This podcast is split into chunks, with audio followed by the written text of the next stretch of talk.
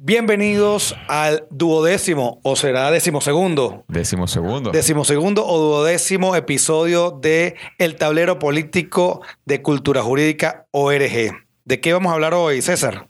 Bueno, tenemos un montón de cosas de las cuales conversar, pero como siempre en el menor tiempo tenemos el caso del TIAR, la doctrina ROL 2, el 187.11, qué pasó con Edgar Zambrano, el amigo de Rubén, o sea, tenemos un montón de cosas de las cuales conversar. Rubén, entonces veamos qué pasa. Vamos a ver el tablero.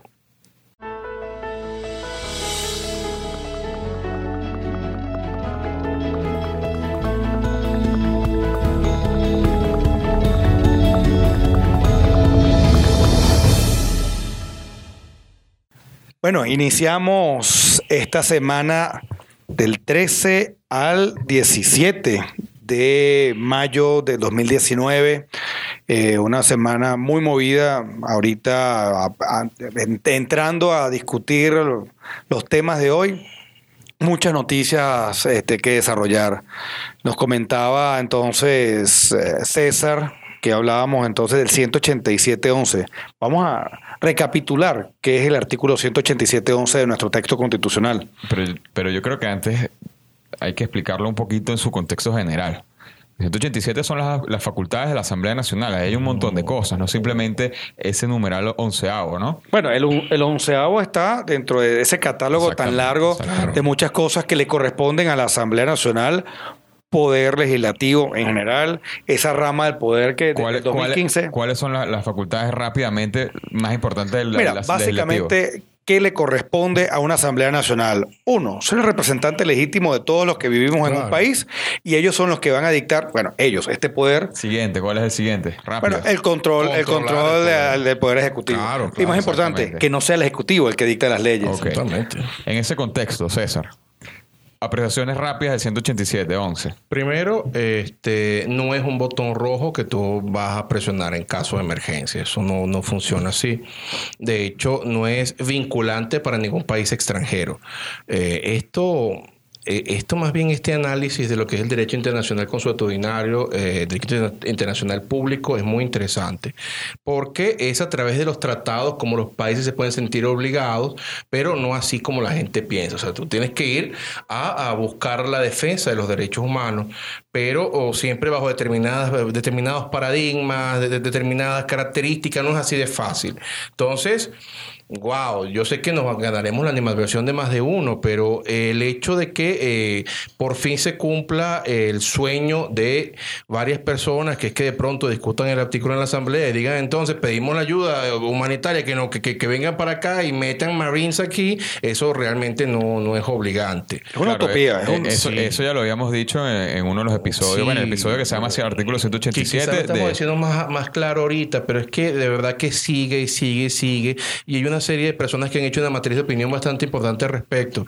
No como te estamos diciendo que no pueda que, que, exista alguna vez alguna clase de conflicto que deba resolverse por las armas. Mira, nosotros no somos adivinos, no podemos decirlo ahora mismo, pero eh, las cosas no funcionan así. En el derecho, derecho internacional público no funcionan las cosas. Que lo ideal sería que se resolviera por alguna, algún método pacífico. Diplomático, totalmente. Eso sería lo ideal. Ahora, más ideal es que no hubiésemos tenido que llegar a, esta, a esta, esta, situación que se advirtió no de ahorita. Que la gente hubiese dicho en el 99, bueno, te juramentaste mal, no, no es válido. O en el 92, que la gente que tuviera oh, presa tuviera presa, todavía y que las consecuencias era que no pudieran optar por Bueno, pero hablando de la juramentación, César tiene una ponencia aquí en el canal de YouTube. Le invitamos a, verla. Y sobre todo que en el, que, que en 92 eh, y los años posteriores, en lugar de darles un sobreseimiento militar, que en ese entonces era una facultad o una atribución del presidente de la República, según el Código de Justicia Militar, pues mira, se lo hubiese juzgado se le hubiese entonces dejado tal cual como que ese señor era culpable de algo o que por lo menos por Dios lo, que hicieron lo, que hicieron los adecos y los copellanos con Pérez Jiménez. O sea pues, pues no no puedes presentarte y gracias a que los adecos y los copellanos en su momento durante los 40 años democráticos impidieron que Pérez Jiménez pudiera presentarse pues se garantizó la democracia durante 40 años. Lamentablemente a veces hay que hacer esto.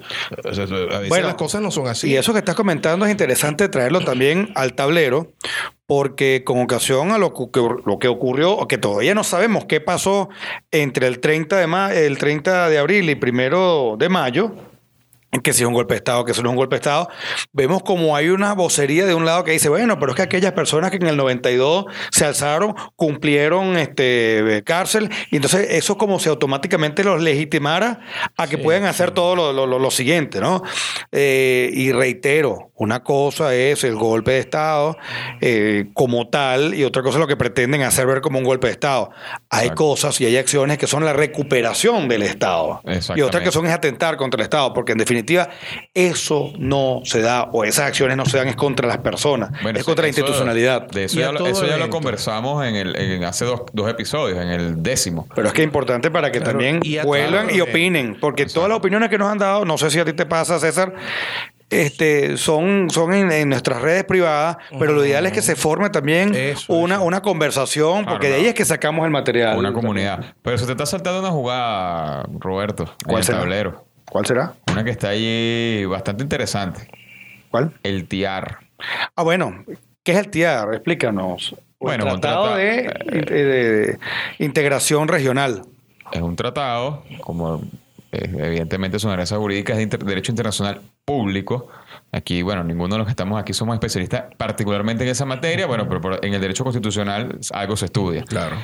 Es un tratado de, de- multilateral que a mí se me asemeja mucho a al tratado de la OTAN o tratado de Washington, que busca en el artículo tercero, que sería el equivalente en el de la OTAN, el quinto, que es lo que la, la si- la similitud que yo le veo, que es cuando hay un ataque de, bélico hacia un Estado eh, miembro de la OTAN o miembro del TIAR, se entiende que es un ataque a todos los miembros de ese tratado. Eso, es- eso es muy similar. Ahora, la OTAN tiene unas cosas especiales, que es integración militar, que, es integra- que, que hay que destinar presupuestos, ejercicios en común. Es un, es un tratado bastante... Bueno, este, eh, su fundamento es evitar la, la- la- la expansión del comunismo en, en la- en el contexto de la Guerra Fría y es el mismo contexto del TIAR que yo creo que ahí sí podría, digamos, eh, ejercer legítimamente una fuerza política, un empuje a la integración de ese tratado, o tratar de llevar allí, bueno, porque es evidente, eh, hay, hay fuerzas, lo han dicho, lo- eso, no, eso se ha anunciado, que hay fuerzas cubanas aquí en Venezuela y Cuba no firmó, no, se salió de ese tratado, igual que Venezuela, en el, en el, casi que en el mismo año. Bueno, entonces vamos a ponernos en contexto. Si se denunció y hay estados que salieron de, de ese, de ese contexto, de ese, de ese tratado, ¿cómo pudiéramos hacerlo a valer? Porque hay hechos claros, evidentes en el caso de, de- de la OTAN, de la NATO, de la OTAN, que era, por ejemplo, el caso de Kosovo. Pero tenemos situaciones reales en las cuales se haya, vamos a usar la palabra que está de moda, se haya activado el TIAR. Bueno, aquí Por- en la, en la región no, que yo sepa, que tenga conocimiento, no, no, no hay. Entonces, ¿cómo si se, se denunció, la denuncia de un tratado internacional significa que un Estado va Sí. a la organización y se abstrae, o sea, se, sale de, la, de la norma que trata ese tratado, valga la redundancia, específico?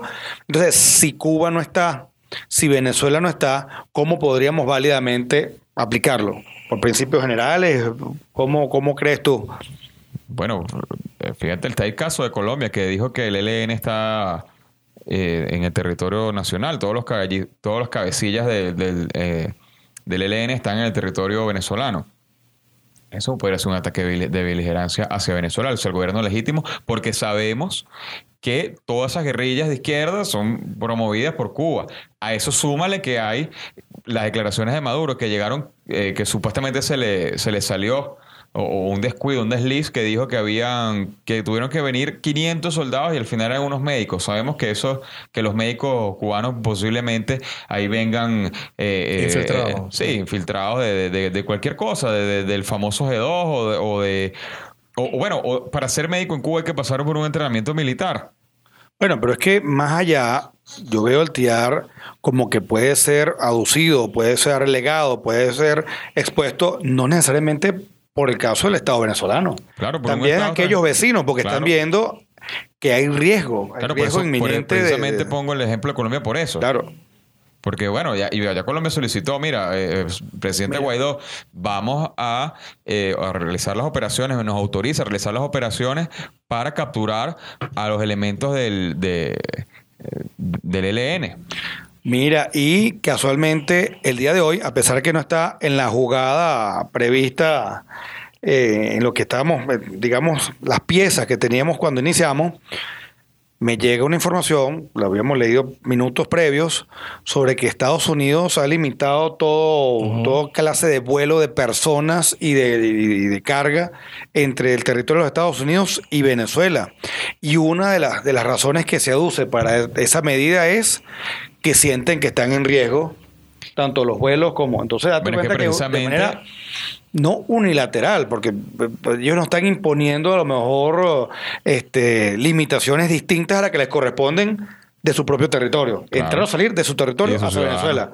Es decir, vuelos de aerolíneas americanas saliendo y llegando a- de- desde y hacia Venezuela. Exactamente. Es que fíjate que hay un, hay un antecedente, no recuerdo bien cuál era la aerolínea, me parece que era Mala- Malaysia Airlines, que eh, fue derribado por un misil ruso. Y, y bueno, aquí sabemos que eh, se compraron misiles rusos, o sea, sistemas antiaéreos rusos. Pero es que no solamente que se hayan comprado sistemas antiaéreos rusos, es que están metidos aquí todos los malos amigotes de los malos amigotes del mundo. O sea, es totalmente normal entonces que Estados Unidos quiera cuidar lo- los intereses no solamente de sus ciudadanos, sino también de las personas jurídicas que hacen vida ya como el caso de las aerolíneas. Es un, es- es un peligro. O sea, a veces nos tomamos eh, un poco a la ligera lo que está pasando en Venezuela. Sí. En Venezuela hay un régimen que eh, no es reconocido por los países, dado que es un régimen claramente tiránico, que eh, tiene como socios a todo malandro que existe en el mundo. Yo recuerdo en épocas del presidente fallecido eh, que él no podía ver un malandro porque iba y le daba la espada de Bolívar. Entonces tú sabías más o menos quiénes eran los malandros del mundo porque tenían una espada de Bolívar. Bueno, O sea, Gaddafi tenía una. Todos esos malandros. Actualmente es lo mismo. O sea, en estos días a mí me dio Pero- mucha sorna como Kim Jong-un dijo, bueno, que estaba de acuerdo con Maduro. Evidentemente, señor. O sea, eso es una cosa lógica. O sea, todo ¿Cómo que se llama el de cubano Belarus? malvado, El de Bielorrusia. eh, el de Lukashenko. Lukashenko. Claro, eh, todo malandro está a favor de esto. Sí. claro, no solamente que está a favor de los malandros institucionales o que han robado la institucionalidad o que nadie ha hecho nada y bueno, se han quedado allí Lukashenko, Kim Jong-un, Díaz Canel, este, mm, el, el caso de Al-Assad, o sea, todos estos malandros.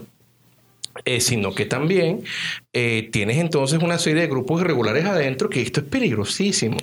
O sea, Mira, hablaste de malandro y se me viene a la mente eh, tu amigo, ¿Cuál amigo? el truán, que tú lo, lo, lo, lo- lo mencionas como tu truán favorito. No, ese es el truán favorito de este podcast. Ah, bueno, El tuyo porque también. resulta, resulta que ayer, antes, bueno, con ocasión a los hechos de, Ah, a de telecomunicaciones, pero no, pero vamos a dejarlo al tablero internacional, porque precisamente habló de nacionalizarla o dio, o dio a entender que quería nacionalizar las, las compañías de co- telecomunicaciones porque había una, un porcentaje del país. ya, pero ¿estaba borracho o no? No, parece que eh, le han inyectado venadona. Mm, Bueno, Pero, pero, ya va, es que hay algo que, que apunta César allí, que no es solamente que estén esos grupos, que es que, es que el gobierno de facto de Maduro sigue, eh, es beligerante, o sea, la intención es eh, ser amigo de todos esos, pero también ser activo en, la, en el ataque, ¿no? Porque, por ejemplo, no hay que dejar pasar por, por desapercibido que hayan felicitado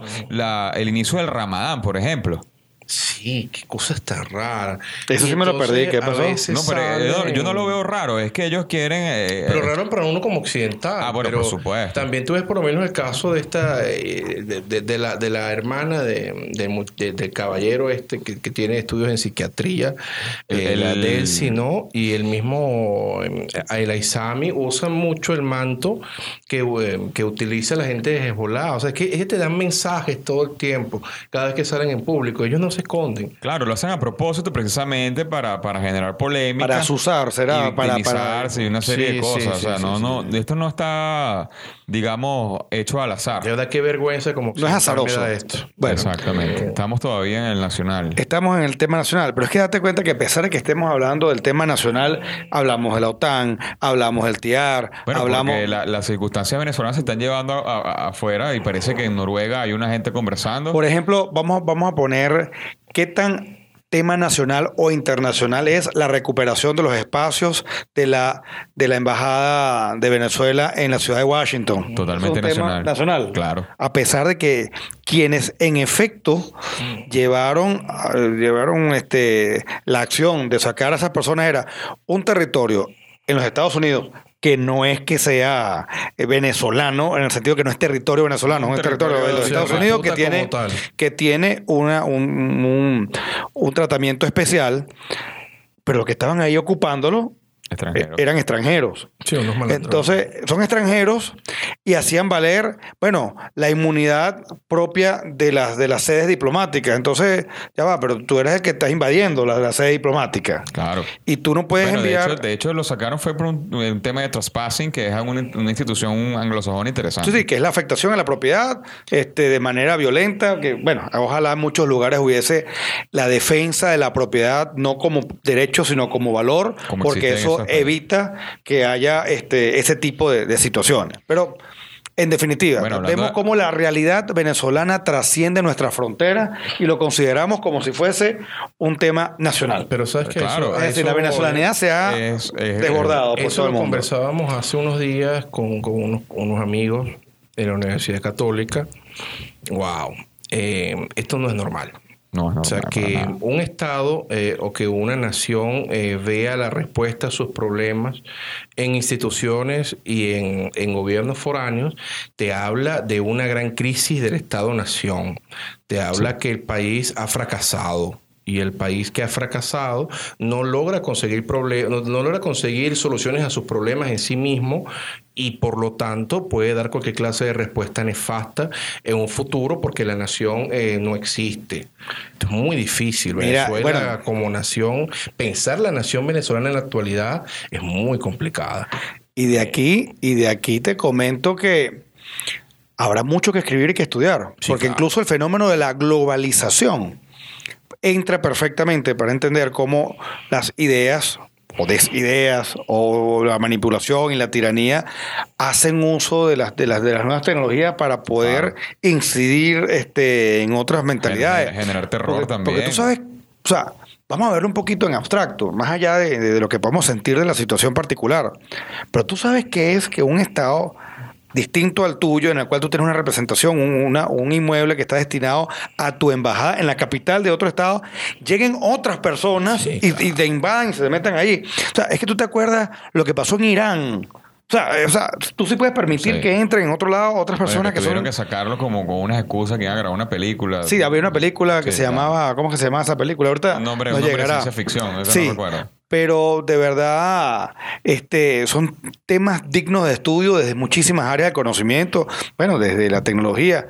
Bueno, estaba yo trabajando en, en la oficina y vi que había, porque date cuenta que a quien ejerce la presidencia en grado de encargaduría, que es el presidente, que es Guaidó, no tiene ninguna ventana abierta en los medios de comunicación tradicionales. Totalmente. No, Entonces, todo es a bloquean través- YouTube, bloquean y YouTube. bloquean YouTube. Y bueno, y hablando de YouTube, por favor, suscríbanse al canal, dejen sus comentarios y activen las notificaciones.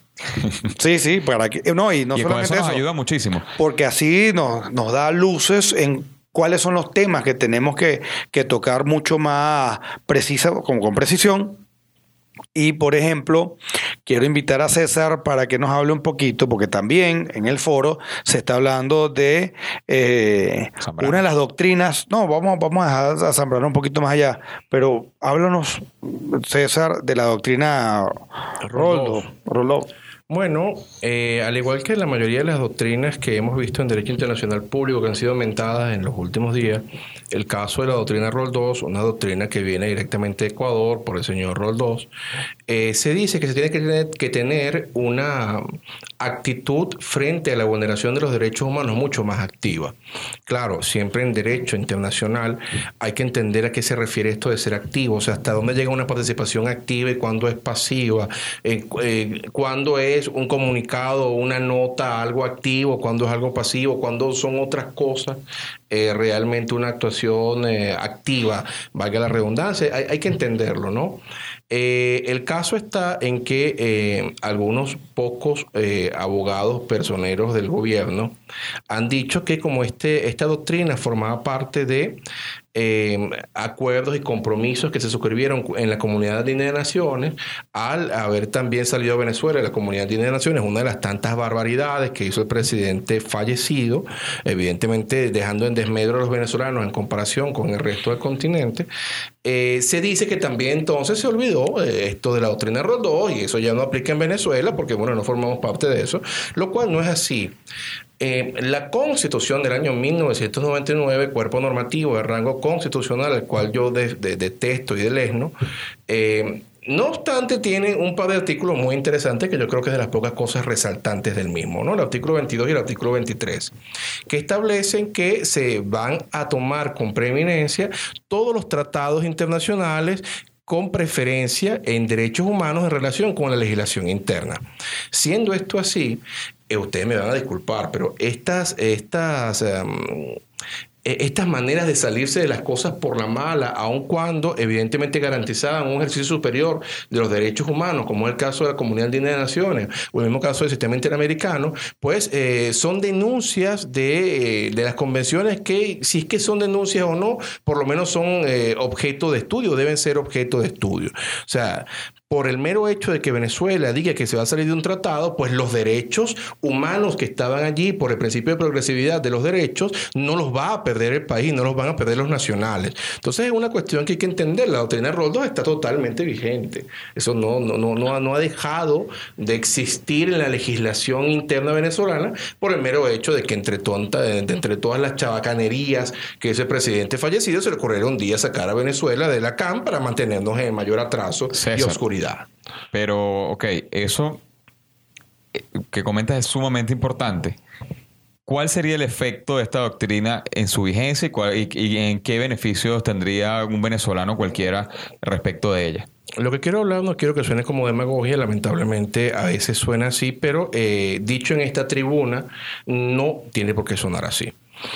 Esta doctrina lo que hace es garantizarle a las personas que los estados que suscribieron estos acuerdos tengan que tener una posición activa cuando consideren que en un país, bueno, no cuando ellos lo consideren, cuando existan pruebas objetivas de que en un país eh, se están violando derechos humanos. Es decir, no podrían conformarse los países solamente con emitir una nota diciendo, pues estoy muy preocupado. Tienen que obrar activamente a favor de la recuperación del Estado democrático en el cual puedan esos derechos ser respetados. Esto evidentemente es mucho mejor entender que existe una obligación de los estados extranjeros que hayan firmado el pacto para obrar activamente en la consecución de la libertad venezolana, que nada más sean puras notas diplomáticas diciendo, bueno, qué triste que ustedes no tienen democracia. Creo que de eso, de eso trata y es importante saberlo. Es importante también, cuando hablamos ya en estas áreas, que es de advertir, tú como señalaste, Rubén, nuestra preparación exclusiva académica no tiene, digamos, una atención directa al derecho internacional privado o público, ¿no? El derecho internacional en general. Pero es que cuando se habla de derecho internacional público, digamos en su pureza máxima, ¿quiénes son los sujetos de derecho? Los estados. Pero cuando hablamos ya de derecho internacional, de los derechos humanos, ¿quiénes son los sujetos de derecho? los ciudadanos. Entonces, mal podría entenderse, ah, bueno, yo me salgo de aquí, me salgo de aquí, me salgo de aquí y hago lo que me da la gana y violo todos los derechos que me da la gana porque somos soberanos para violar los derechos, ¿no? Y sacas de un, de un sombrero la, libre determinación de los pueblos. claro. El, pueblo determinó que quieren que lo maten. Entonces, no, no, como yo me eso es lo que dicen, eso es lo que dicen. Yo los mato porque ellos quieren. Entonces, ahí viene otro elemento u otro principio que, que resulta derecho internacional y derecho internacional humanitario. También vemos cómo, cómo encaja allí, que es el de la responsabilidad para proteger.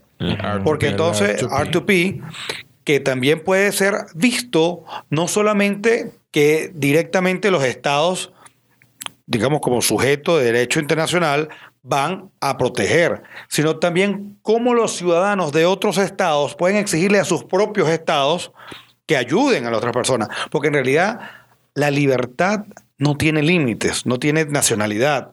La violación de los derechos humanos es, mira, grave es que violen derechos humanos en un municipio, en un estado, en un planeta, en un, porque la responsabilidad es para que no se violen derechos humanos en ningún lugar. Pero antes de Y que no se Robert- repita. eh, Roberto, Claro. Roberto va a desarrollar esto eh, en los próximos minutos con eh, la prolijidad que estamos acostumbrados a escuchar a Roberto. Pero antes de eso, entonces a mí me gustaría decir eh, lo que parece la traba para que exista este principio del R2P, ¿no?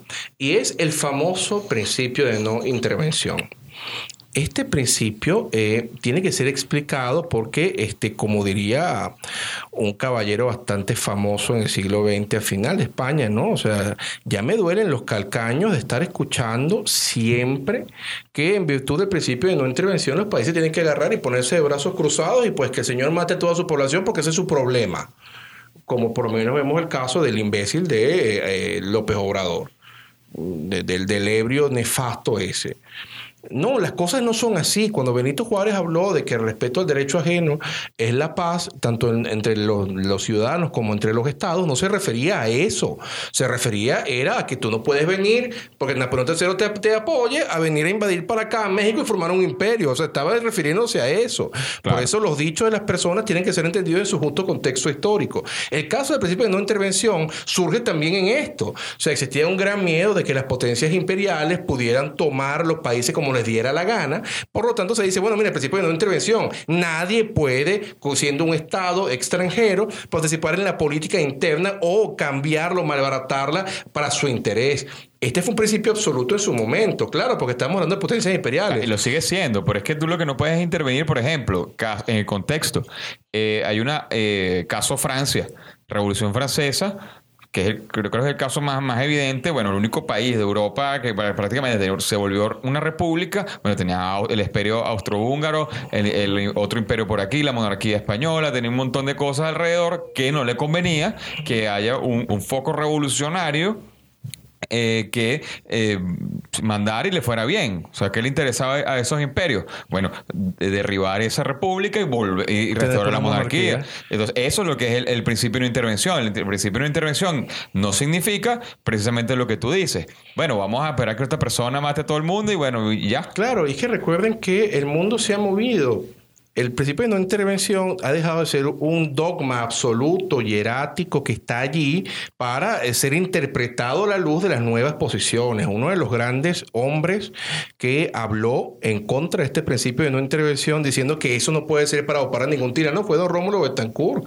Cuando Betancourt dijo sencillamente, miren caballeros, ya va, no podemos estar apoyando a ningún hombre por el mero hecho de que haya conseguido el monopolio de la fuerza en un país. Aquí no podemos aceptar a nadie que no haya llegado por una vía democrática. Eso lo dijo Betancourt y es la famosa doctrina Betancourt y después se ha explayado hasta llegar a la doctrina actual que es el respeto irrestricto de los derechos humanos. O sea, partiendo de la doctrina Betancourt, de la doctrina, la misma doctrina de Roldós y la doctrina de los derechos humanos, de respeto irrestricto de los derechos humanos, entonces allí es cuando podemos interpretar el principio de no intervención y decir, claro, no vamos a intervenir si este es un país democrático que respeta los derechos humanos. Pero si de pronto un malandro se apodera de todas las instituciones, mata a los ciudadanos y dice que él es el bravo porque las cosas son así, pues entonces allí no es que no exista no intervención, no hay un gobierno legítimo que pueda impedir la, la- la- intervención. Por lo tanto, tenemos entonces que obrar activamente para la consecución de la libertad del país y no podemos reconocerlo. Esto no es más que la interpretación de la doctrina Betancourt, la doctrina de Rodós y la doctrina de los derechos humanos.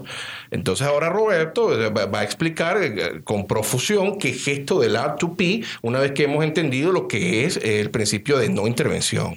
No, por supuesto hay que ver las distintas épocas de la humanidad y por eso vemos también que muchos de estos regímenes tratan de hacer referencia a tiempos pasados históricos para tratar de, a través de ese sentimiento épico de los libertadores, tratar de justificar unas tropelías que si bien en otras épocas así se jugaban la, la, la- Claro. y se zanjaban las diferencias, Claro. porque cómo se arreglaban los conflictos entre los estados que antes que fueran estados no eran A más que familia, pues a palo. A palo. Es más, entonces vemos cómo a medida que vamos avanzando, por supuesto hay unos hitos históricos muy famosos. Digamos que el más reciente es el de la, el de la segunda, primera y segunda guerra mundial, las guerras mundiales. Vemos que no, no, no, no podemos voltear a otros hechos que van configurando cuál es la idea de Estado y cuál es el alcance. Hay unos trabajos muy, muy importantes, por ejemplo, Bueno, tuvimos una interrupción en la grabación y lo que veníamos hablando, que hay muchos temas, eh, bueno, juristas que tienen mucho que han trabajado sobre esto. Y me viene a la mente eh, el tema de la, de la obra máxima de, de Kelsen, de Hans Kelsen, que era sobre Teoría la teoría pura del derecho. Y lo importante en el tema de Hans Kelsen de la teoría pura del derecho, que en sus últimos capítulos habla sobre el derecho internacional, ¿no? Y más allá del contenido, hay que tener en cuenta lo siguiente. Él escribe esa obra, creo que en el 36, es preguerra, o antes de, digamos, la parte importante de la guerra, que es de lo después que llegue la reconstrucción. Y en su segunda edición, él hace una, una, un, prólogo y él dice que a pesar de que se mantiene en la línea de lo que había hablado, él hubiese repasado algunas cosas. Luego viene Buchanan y también habla sobre el derecho internacional, pero hay un tema y un trabajo de Ronald Working que prepara en el momento que ya él estaba ya enfermo y poco antes de, de fallecer no termina la obra, sino que sus estudiantes eh, la continúan y hace mención expresa a Westfalia. que es Westfalia, que lo hemos hablado varias veces, César. En ese momento surge la idea de los estados nacionales, ya no son familias, entonces tú eres este, como un siervo de la gleba, que entonces se casan dos personas que eran nobles, entonces ya tú formas parte de tal grupo, entonces tienes que pelear. propiedad del, del señor feudal del Sí, sí, momento sí. y así. Entonces, ¿qué justifica al Estado? Mira, que te tienen que proteger. El Estado, ya no las familias, ya no se unieron, sino que tú eres francés o alemán. Por supuesto, tardan unos cuantos años en hacerse esa idea. Ya cuando el Estado es el propio que está violando tus derechos, cuando no te, no te protege, ya cesa esa idea de, de, de soberanía absoluta. Entonces tú de puedes hacer en tu feudo lo que te da la gana. Y de pues. principio no intervención. Y el principio de no intervención, lo que pasa es que el principio de no intervención, recordemos que es un texto reciente, pero recoge Claro, pero en ese esa parte. momento, Claro, Claro. estamos hablando del, del siglo Claro. XVII, 1648. Entonces, ya cuando tú tienes esa idea de Estado-nación, ya cuando tú tienes una idea de que tú perteneciendo a un Estado, no solamente tienes que contar con la garantía, la, la- la- la protección de ese Estado, sino que también tú tienes que velar que todos los Estados cuiden por, por la, la protección de sus propios nacionales. Entonces, esa responsabilidad de proteger no solamente es exigible de los estados frente a los otros estados, a sus ciudadanos, sino que los mismos ciudadanos pueden pedirle a su estado que obligue o que, bueno, que, que- que haga las gestiones necesarias para que los estados distintos a su vez atiendan allá abajo. Claro, que no se quede en lo que decía César, que sea una simple nota diplomática. Ay, mira, no sigas haciendo esto. Entonces vemos cómo en esta, en esta, en esta comunidad global, porque tiene que ver mucho con, con la, la- la sociedad civil global y la globalización, vemos como, bueno, no, no podemos hacernos este, oídos este, ciegos o oídos sordos y ojos ciegos. Somos como la canción de, de Shakira. una- cantinfla y lo, Aquí y lo- está, Se me lengua la traba, se me lengua la traba. Acaba de hacer una interpretación clarísima de Shakira a través de los ojos de Cantinflas. Ah, bueno. Ha quedado estupendo. ¿Cómo era? Entonces, oídos, o- Ciegos, sordos, oídos ciegos y, y ojos sordos, ¿no? Pero bueno, el hecho es que no podemos ser apáticos de lo que está pasando en otra parte del mundo. No estamos hablando solamente de una relación de vecindad, un país que sea limítrofe con el otro, sino que a pesar de que nos separen a lo mejor un océano, no podemos ser de verdad este, neutros a las violaciones de derechos humanos en África, en Europa, en Asia y a la ausencia del Estado de Derecho. o sea, es el Estado de Derecho en general, ¿no? Entonces, esa responsabilidad de proteger, por supuesto, lo ideal es que vaya este, tuteladas, dirigidas u orquestadas por los órganos internacionales, lamentándolo mucho, los tiempos son distintos. Claro. Ha habido estados que son más activos que otros. Tenemos el caso, por ejemplo, de Kosovo, que las investigaciones posteriores dieron a, a- a justificar de que esas fueron las medidas. Por supuesto, vas a tener personas que van a, a rechazarlo, etcétera. Claro, siempre bueno, hay por tontos supuesto. útiles, ¿no? Por supuesto. Sie- siempre la, la progresía mundial siempre tiene a sus colaboradores. Eh, a mí lo que me preocupa muchísimo es que muchas veces estos colaboradores de verdad creen lo que están diciendo. Esto es una Bueno, cosa tú, comiquísima. tú ves Game of Thrones, César. Sí, claro. lo Bueno, veo- tuviste, como montaron un tuit de Evo Morales que decía, esto, y esto es un spoiler, decía, felicitamos a Daenerys Targaryen Sí, por eh, su sí, victoria de... Ok, bueno, nuevamente tenemos un, un, un acto. desperfecto un- técnico. Desperfecto técnico. Bueno, yo no sé, porque estabas hablando de Game of Thrones y ahí fue que se cayó y hablaste de Evo y bueno, se cayó. Bueno, yo no la sé gente si. que no ha visto la serie me, no, nos saboteó. Bueno, terminemos entonces lo que llaman manual u oral. Bueno, espero que sea manual. Vocal. Eh, Termínalo como tú quieras. Mira, a ver, el hecho es que esta semana se presenta muy interesante. Estamos a mitad de semana. Vemos cómo eh, hay hechos en la jugada a ciegas que tenemos aquí. Hemos estado hablando de cómo se pretende justificar ciertas cosas de, la- de las tropelías que hace este régimen. Vemos con gran preocupación cómo se está desarmando lo que queda de la Asamblea Nacional, pero por otro lado ha habido gente que le ha hecho frente a esto. Hay una gran actividad internacional. César, ¿qué crees tú que va a pasar esta semana? Ya para concluir a, a tientas. Mm, Yo creo que no, no esta semana, no, no creo que pase mayor eh, cuestión más que la persecución a través de la corte inquisitorial eh, que, que ha transformado este régimen en esa Asamblea Nacional Constituyente que ni es Asamblea ni es Nacional Constituyente. Pero creo que en, en los próximos tiempos el país se dirige a, a diferentes y diversos cambios. Creo que sí vamos a llegar a, a unos cambios, pero nada de magia nada de ahora somos felices, no, de verdad que el daño eh, que ha hecho el chavismo es estructural. El chavismo ha destruido no solamente el aparato estatal, también ha destruido la nación venezolana. Ha destruido cualquier clase de noción de quiénes éramos nosotros mismos. No tenemos idiosincrasia propia y despreciamos cualquier clase de solución a la venezolana. Entonces creo que eh, hay que obrar y ser útil a la- al país hoy más que nunca y esperar en cualquier momento algo va a suceder, algo que nos guste. Bueno, y además de eso hay bastante trabajo, ¿no? El trabajo de la reconstrucción va a ser eh, muy, muy arduo. Sí. Que Sí. no quiere decir que sea imposible.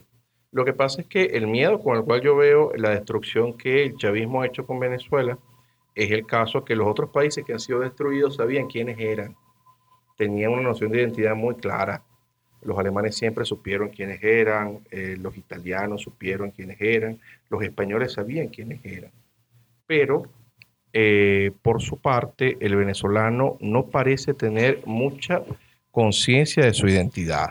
El venezolano aún parece estar muy confundido en lo que han sido eh, 200 años de propaganda política a favor del hombre fuerte y esto no augura un, futuro fácil. El venezolano no está muy consciente de lo que está pasando y se ha encontrado con una realidad muy diferente de la que pintan en los libros de Mesías y Caudillo. Antes de pasar la palabra a Rubén, que quiero que él haga las reflexiones de cierre, eh, quiero decirle a todos los que nos escuchan que César tiene unos trabajos muy buenos sobre venezolanidad, historia de Venezuela. En el canal uno de están. ellos, sí, y el uno de ellos están. está, este, digamos, el que más ha, ha sido visitado.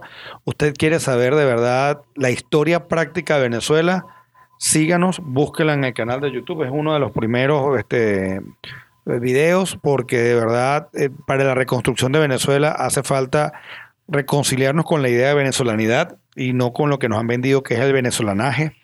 Saber que eh, la nobleza propia está aporreada, pero está allí. Basta limpiar un poquito de todo esto que nos han impuesto, que no, no es de verdad el sentimiento eh, digno de venezolanidad.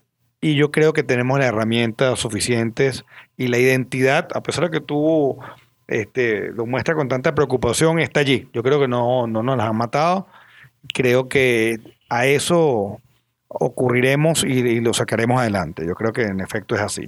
Sí, todavía queda identidad venezolana. Eh, me queda cerrar con unos comentarios que vi por, por Reddit, ¿no? Que dice que hay gente que no va a ver el podcast porque, bueno, estamos hablando sobre eh, justificando o explicando las acciones del régimen y no, no es así. De- eh, todavía queda gente que no entiende qué es lo que está pasando. Yo creo que ese es nuestro trabajo, ya que ejercer derecho ya, ha sido- ya es una tarea imposible. El que no está preso está eh, con miedo, no puede plantear lo que, lo que se debe plantear en los tribunales, que es una, una correcta interpretación del derecho, una, un derecho que sirva para solucionar los problemas de, de los ciudadanos entre sí y de los ciudadanos contra el Estado, ¿no? Sabes que este, yo voy a ser muy antipático con el comentario, pero la verdad que es que esta clase de cosas ya me tienen eh, la vida triste. Aquellos que quieran eh, ver un podcast en el cual uno que se pone a decir, hay que invadirte militarmente Venezuela y vamos a comenzar por aquí, y entonces esta persona dijo tal cosa y tal otro dijo otra cosa, y de una interpretación de lo que dice Pompeo Sebesto, váyanse a Twitter. Exacto. Váyanse a Twitter y van a seguir unas cuentas de unos caballeros que en su vida eh, a- han dicho cosas serias o cosas concretas que de verdad han pasado, que se creen la quinta esencia de la, de la sabiduría y que tienen una corte de aduladores. Pues allí los pueden buscar. Nosotros aquí seguimos desde Venezuela intentando dar eh, respuestas viables y factibles de lo que vemos en Venezuela y damos nuestra opinión. Respetamos profundamente la- la- las opiniones diversas, pero de verdad que, es que no hay soluciones mágicas. Y yo lamento mucho que estemos ahorita en el terreno de lo etéreo y de las ciencias ocultas y que esto sea lo que se venda para ganar seguidores o quién sabe qué cosa. Es que mira, es que si no creamos la cultura jurídica desde ahorita, ya la- la- digamos lo que, lo que había, lo que existía antes, esa, ese derecho que existía, que bueno, que tenía muchas debilidades, es verdad, no se va a recuperar nunca. No vamos a poder crear un país donde se respeten las leyes, donde haya este, convivencia ciudadana real, donde no haya un presidente que sea metrobusero y nada en contra de las personas que sean metrobusero, pero si usted es metrobusero, por lo menos fórmese en política y no se forme en temas totalitarios y cree que eso se maneja como se maneja una encaba. El, país es un país somos todos. Un país no, no es que es nada más la izquierda, un país que también son los que creemos en el libre mercado. Que no me gusta decir la palabra derecha y mucho menos conservadores. Es otra cosa. Entonces, bueno, para finalizar, los invito a que se suscriban, activen las notificaciones y que, bueno, dejen su comentario. Dejen su comentario si les gustó este, este podcast un poco accidentado. Y que este, nos vemos en 15 días para poder analizar con un poco más de detenimiento lo que pasa y no, no pronunciarnos en caliente que al final puede hacernos incurrir en error. Muchísimas gracias. Viva la libertad, abajo la tiranía. Bueno, este, esperamos sus comentarios y más que eso, que nos puedan ver dentro de pocos días cuando solventemos algunos temas técnicos.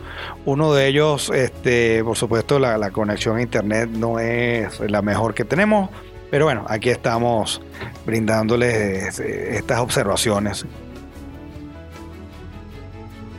Salut, comment ça va? Avec les microphones, euh, les miennes.